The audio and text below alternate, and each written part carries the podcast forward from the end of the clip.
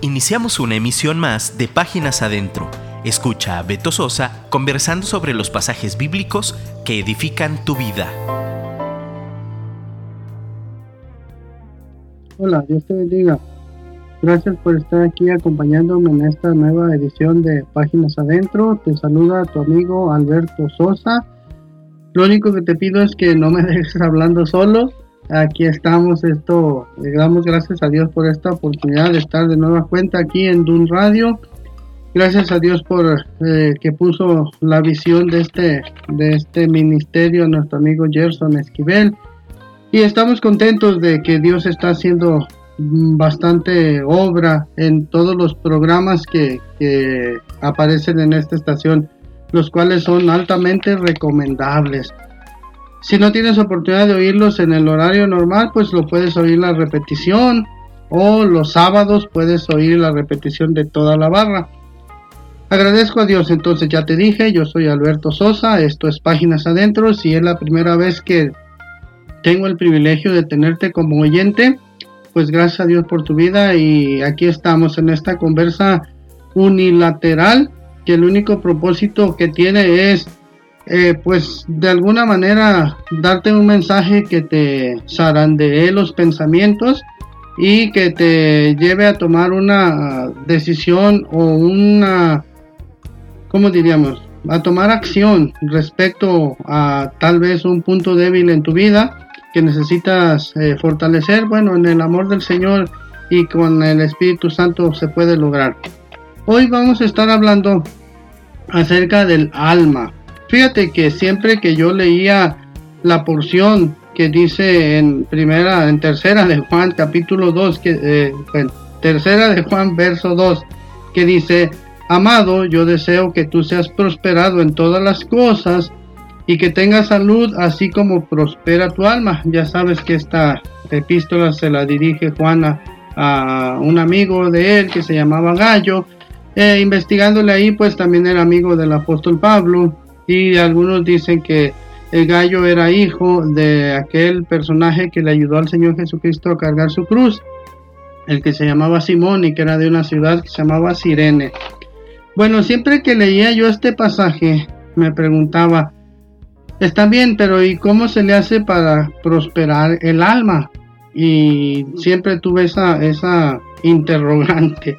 Eh, bueno, después con el tiempo estuve investigando en Primera de Tesalonicenses capítulo 5 verso 23 que dice así y el mismo Dios de paz os santifique por completo y todo vuestro ser espíritu alma y cuerpo sea guardado irreprensible para la venida de nuestro Señor Jesucristo entonces dices ¿cómo puede ser el alma se puede prosperar? Y el alma puede o debe estar irreprensible para el regreso del Señor Jesucristo o si el Señor nos llama antes, pues también para eso.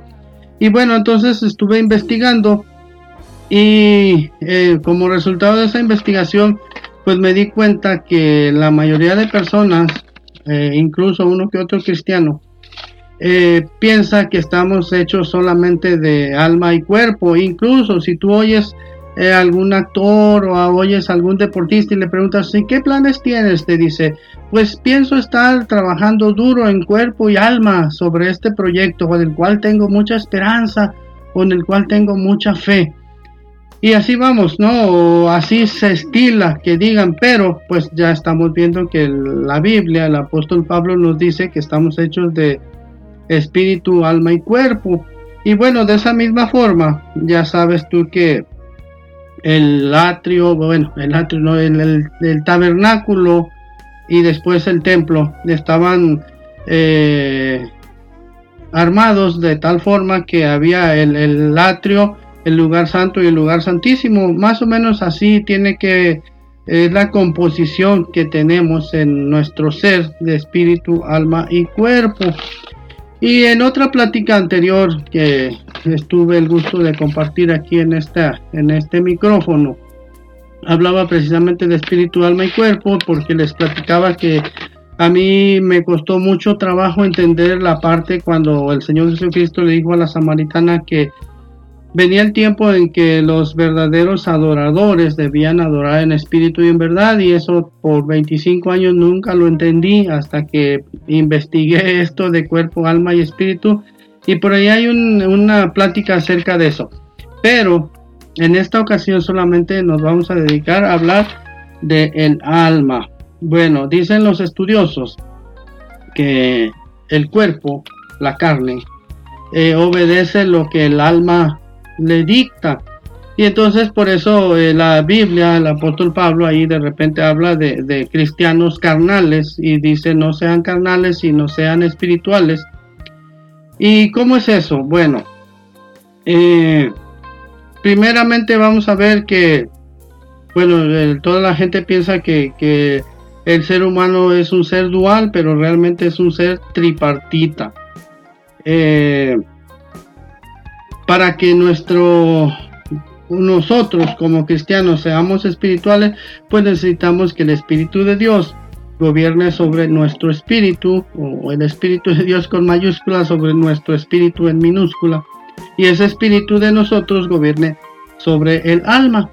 Y por eso eh, el rey David le decía, le recordaba su alma y le decía, bendice alma mía al Señor y no olvides ninguno de sus beneficios, porque pues dentro del alma están varios aspectos que a veces como que tienden a jalarnos y apartarnos un poco de, cumplir la voluntad de Dios. Bueno, eh, vamos a empezar primero qué es el alma.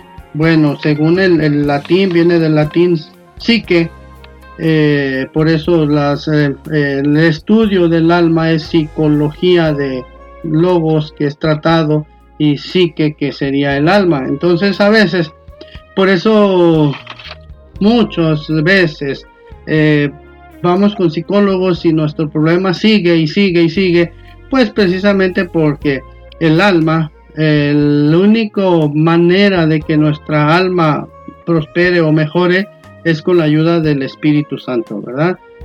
Eso lo vamos a ver más adelante. Bueno, el alma eh, es el ¿cómo diríamos? La parte de nosotros que es inalienable, ni, Dios puede, por respeto, pues, eh, porque Él así nos hizo, Dios no puede eh, involucrarse o no puede intervenir más bien en nuestra alma.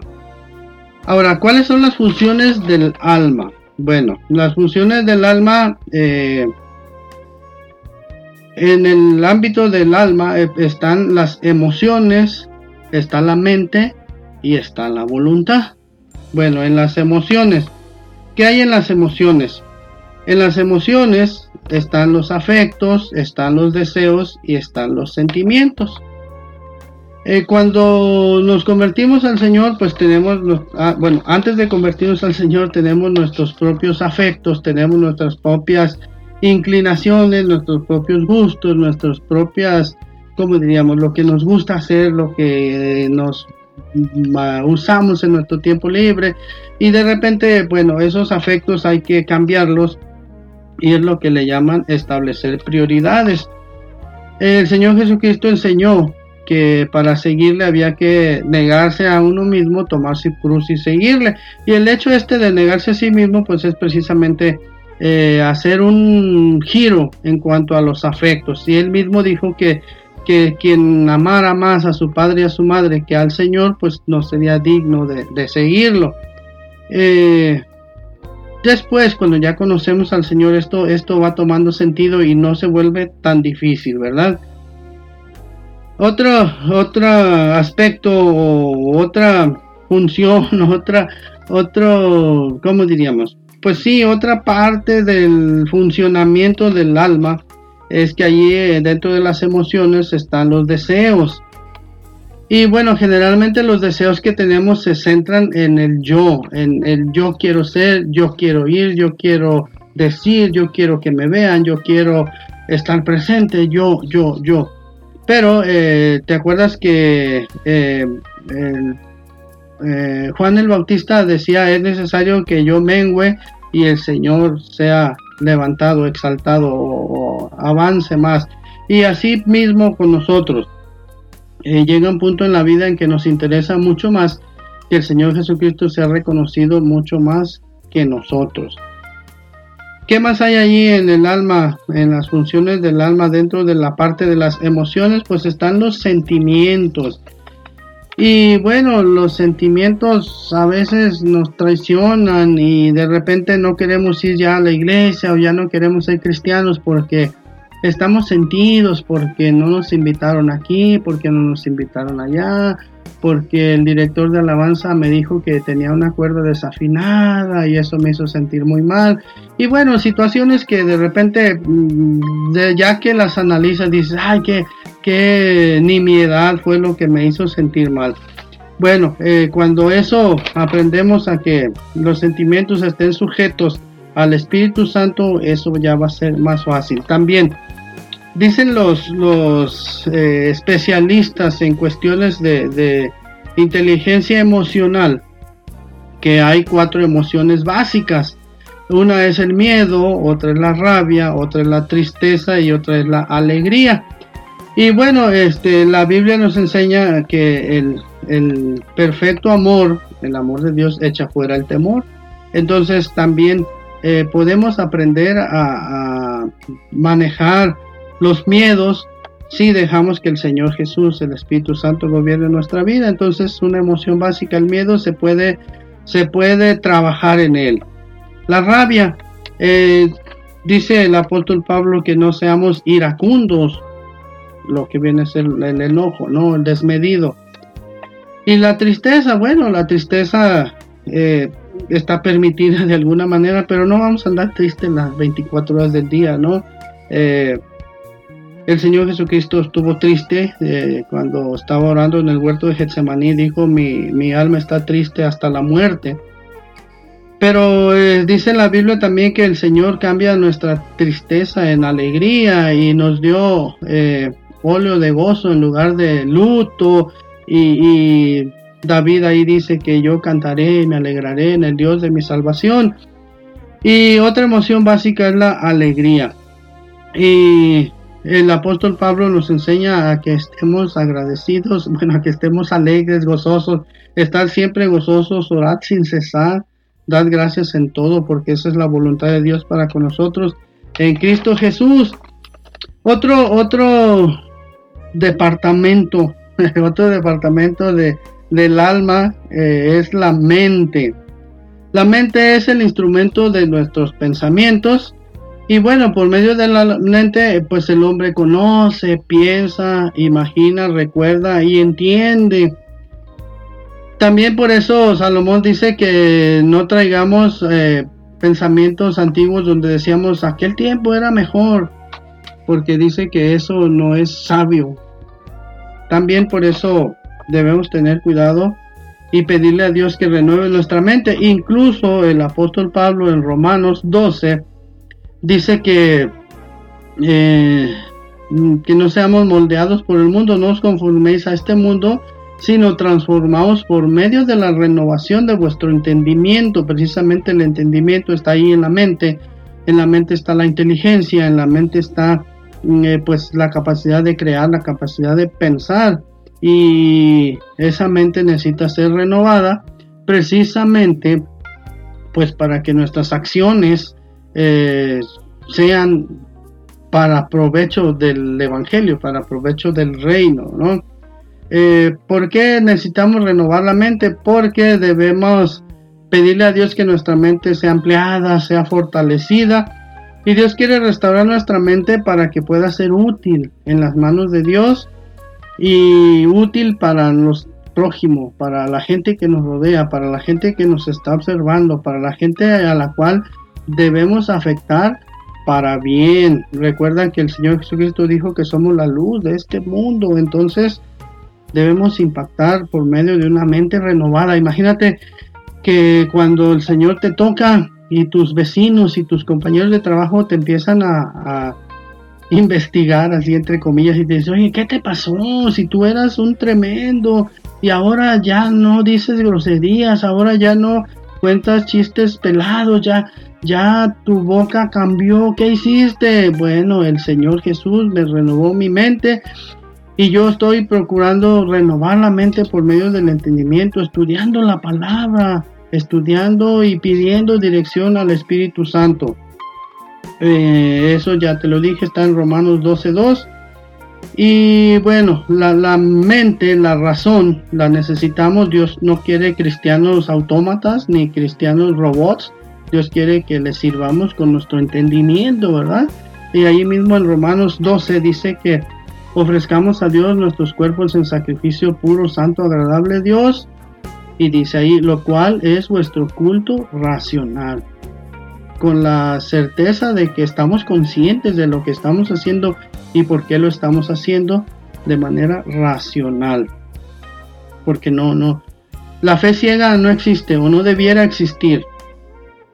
Y entonces, ¿cómo le hago? Eh, bueno, ya dice en Romanos 12.2, ¿cómo le hago? Pero aquí en Efesios 4.17, fíjate, hay un otro consejo para renovar la mente. Dice así, Efesios 4 del 17 al 24. Dice, esto pues digo y requiero en el Señor, que ya no andéis como los otros gentiles que andan en la vanidad de su mente tú ya no eres como los otros gentiles, déjalos, bueno, no los dejes, hay que ir a predicarles, pero andan ellos en la vanidad de su mente, tú ya no debes andar en la vanidad de tu mente. ¿Y por qué andan así?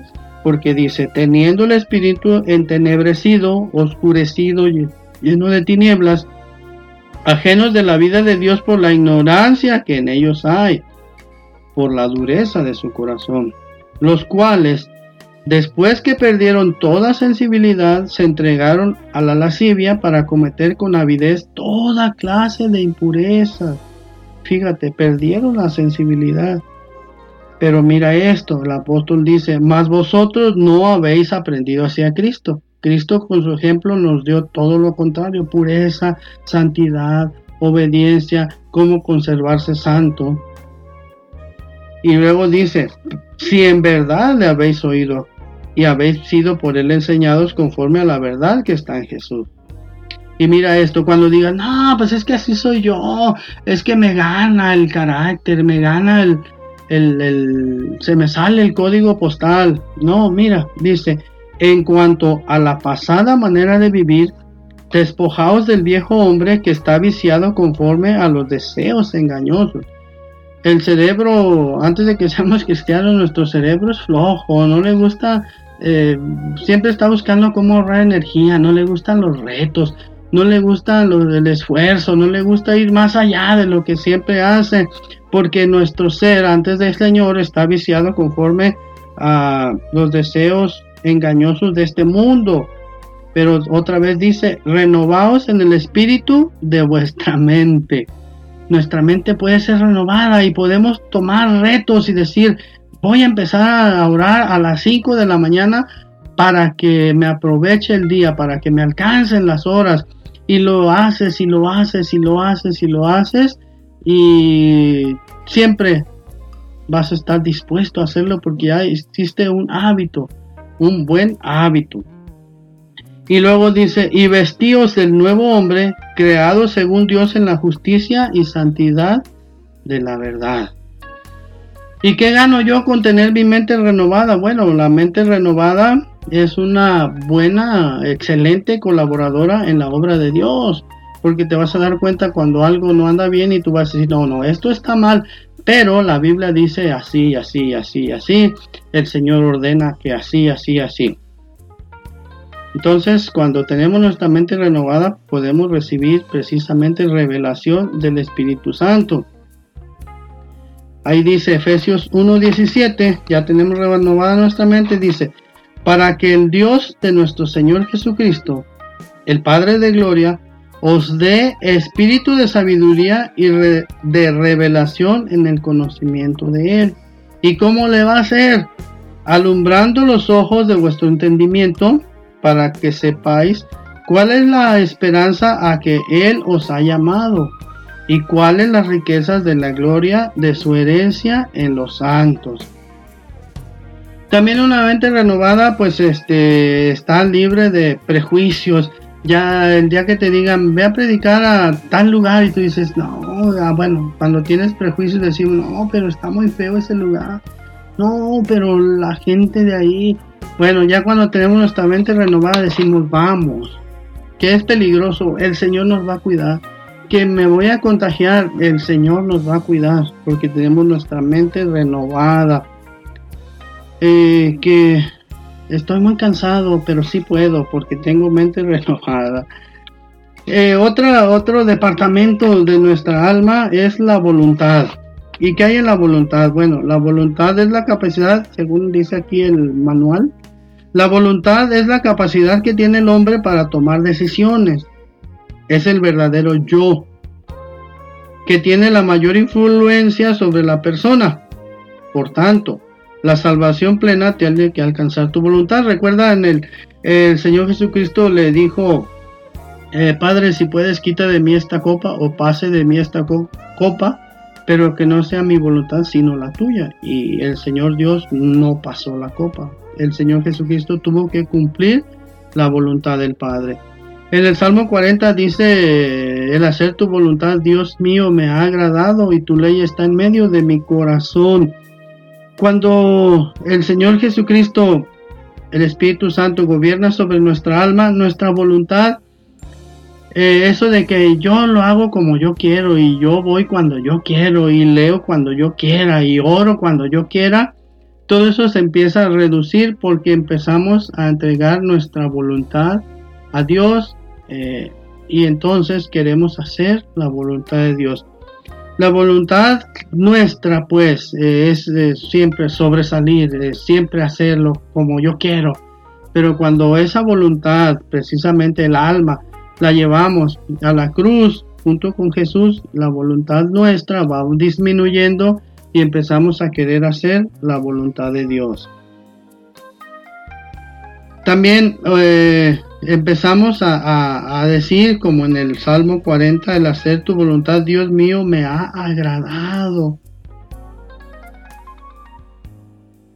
Cuando logramos que nuestra voluntad se rinda a la voluntad de Dios, pues empezamos a tener dominio propio y empezamos a, a mejorar en nuestro carácter, empezamos a mejorar precisamente en nuestras emociones y se empiezan a ir los miedos y, y la rabia y la tristeza y, empezamos a tener mucho más alegría sobre todas las otras emociones. Eh, ahora, quizá tú te estés preguntando, pues sí, está bien, qué bueno que me estás platicando de todo esto. ya empecé, ya supe lo que es el alma, ya supe que me falla poquito por ahí en algunos aspectos, bueno, ¿cómo le hago? Bueno, el Señor Jesús enseñó en Mateo 26, versos 41. Dice, velad y orar para que no entréis en tentación. El espíritu la verdad está dispuesto, pero la carne es débil. Ya te lo dije, la carne aquí está, eh, está, ¿cómo se dice? Bueno, se habla de la carne pero es el alma. El alma, ya te dije, el alma es la que le ordena al cuerpo lo que tenga que hacer y el cuerpo pues se deja, se deja mandar, ¿no? Entonces eh, tú dices, hoy es día de ir a la iglesia y dice el alma, pero estoy cansado. El espíritu te dice, sí, hay que ir porque debemos alabar a Dios. Y tu alma te dice, no, pero es que me duelen las coyunturas, pero es que fue un día muy pesado. Y el cuerpo dice, sí, de veras, no vayamos. Pero eh, el espíritu dice, sí, vamos, vamos, necesitamos recibir unción, necesitamos recibir bendición, necesitamos recibir fortaleza. Vente, vámonos. Entonces, debemos orar y velar para que no entremos en tentación. También eh, el Salmo 51 dice, crea en mí, oh Dios, un corazón limpio y renueva un espíritu recto dentro de mí. Cuando sientas que tu cuerpo no responde a lo que le dice el alma, porque el alma está mandando una señal negativa, léete el Salmo 103 que dice, Bendice alma mía Jehová al Señor y bendiga todo mi ser su santo nombre. Bendiga mis manos, mis pies, mis ojos, mis oídos, todos ellos bendigan el santo nombre del Señor. Bendice alma mía, tu emociones, tu voluntad, tu afectos, deseos, sentimientos. Bendice al Señor y no olvides ninguno de sus beneficios. Él es quien perdona todas tus iniquidades. El Señor nos perdonó todo, todo, todo. Y Él sana todas nuestras dolencias. Precisamente, fíjate, hay, hay muchas enfermedades del alma. O más bien, hay muchas enfermedades que padecemos que realmente provienen del alma y que tienen arreglo, tienen compostura cuando empezamos a alinear nuestra alma, dejamos que el Espíritu de Dios gobierne sobre nuestro espíritu y empezamos a, mejorar. Ahorita te platico algo. El que rescata del hoyo tu vida, el que te corona de favores y misericordias, el que sacia de bien tu boca, de modo que te rejuvenezcas como el águila. Dice por ahí otro salmo que, Dios permite que sus ancianos o, los viejos estén sanos. Es una de mis oraciones a Dios siempre. Señor, yo quiero ser un viejecito pero sano, que pueda seguir predicando, que pueda seguir saliendo a las calles, que pueda seguir eh, grabando páginas adentro. Eh, y luego dice que Jehová es el que hace justicia y derecho a todos los que padecen violencia. Eh, hay otra plática por ahí que si tú te parece bien y luego después quieres le escribes a mi productor. Hay una que se llama Los beneficios de la gratitud.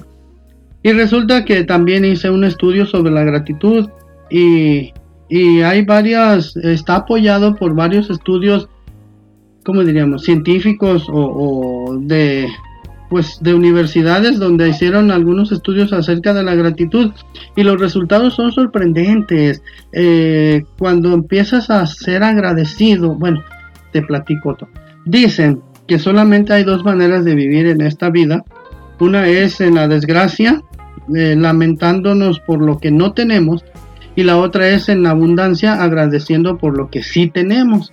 Y resulta que la Biblia está llena de escrituras que nos hablan de ser agradecidos. Bueno, uno de estos eh, resultados es que cuando empiezas a ser agradecido, sin que tú te des cuenta, simplemente vas siendo agradecido y agradeces todas las mañanas por el sol, por tu familia, por la casa que tienes, por la cama de donde duermes, por los zapatos, por el trabajo, por tus compañeros, por la iglesia, por la comida, por todo lo que puedes ver y agradecer sin que tú te vayas dando cuenta, vas perdonando si tienes por ahí algo que te atora. Traes un sentimiento atorado ahí de que no has perdonado. Bueno, sin que te vayas dando cuenta, empiezas a perdonar y empieza a fluir el amor de Dios y empieza a fluir la bendición en tu vida. Y si tuviste gastritis, sin que te des cuenta, el Señor te sana de gastritis. Y cuando eres agradecido, se va la colitis, se va eh, la gastritis, se va la acidez, se va todo eso porque el empezar a ser agradecido te trae muchos beneficios. Te digo que está documentado en, estudios serios que yo tengo los, los descargué de internet, las pequeñas desventajas que están en inglés, pero si te interesa te los puedo mandar, escríbele a mi, a mi productor y entonces aterrizando todo este rollote que te conté, bueno, eh, vimos al inicio que Dios, bueno, sí, Dios hablando a través de Juan, dirigiéndose a su amigo Gallo, pero a ti y a mí también, y dice, amado, yo deseo que tú seas prosperado en todas las cosas y que tengas salud, así como prospera tu alma. Entonces ya te lo dije, si dejas que el Señor obra en tu vida, que el Espíritu de Dios gobierne sobre tu espíritu y tu espíritu gobierne sobre el alma, y todo eso que ya te platiqué está sujeto al Espíritu de Dios, entonces va a prosperar tu alma. Y si tu alma prospera, vas a prosperar en salud primero y luego vas a empezar a, Dios te va a permitir empezar a prosperar porque, porque Dios te va a dar la sabiduría para manejar tus finanzas. Porque eh, aunque si tú ganas muy bien, pero gastas más de lo que recibes, aunque el Señor sea tu pastor, te van a fallar las finanzas. Entonces, cuando ordenamos nuestra vida, nuestra alma, nuestra mente, nuestro cuerpo a la voluntad de Dios, entonces empiezan a haber cambios y Dios empieza a obrar en tu vida. Le dices, Señor, maneja tú mi vida y verás que cuando el Señor maneja tu vida, vives mucho mejor. Mira, te platico un testimonio. Yo no soy millonario, eh, no vivo en la abundancia, pero tampoco vivo en la carencia. Gracias a Dios, el Señor nos provee para nuestras necesidades y somos prósperos. No te digo, no somos, no tenemos la gran lana, el gran billete, pero mi primer pastor, Marco Polo Núñez González, nos decía que, bueno, en realidad es mi segundo pastor, eh, nos enseñaba que ser próspero o prosperidad es tener suficiente para ti y un poco para compartir. Entonces yo te invito, amado hermano, amado oyente que estás del otro lado del micrófono, te agradezco que no me dejaste hablando solo y te invito a que medites en esto. Si dices, me falta prosperidad, me falta algo, me está fallando ahí, bueno, analiza y date cuenta que vas a tener salud y vas a ser prosperado en todo conforme prospera tu alma. Soy Alberto Sosa, te agradezco. Esto es Páginas Adentro.